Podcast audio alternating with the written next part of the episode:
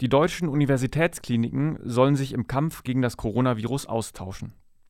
Wie die deutsche Presseagentur berichtet, stellt Bundesforschungsministerin Karliczek 150 Millionen Euro für ein gemeinsames Forschungsnetzwerk unter der Leitung der Berliner Charité in den nächsten zwei Jahren zur Verfügung. Im Netzwerk sollen Erfahrungen aus den Bereichen der Diagnose und Behandlung ausgetauscht werden. Außerdem werden in einer zentralen Datenbank Daten der behandelten PatientInnen erfasst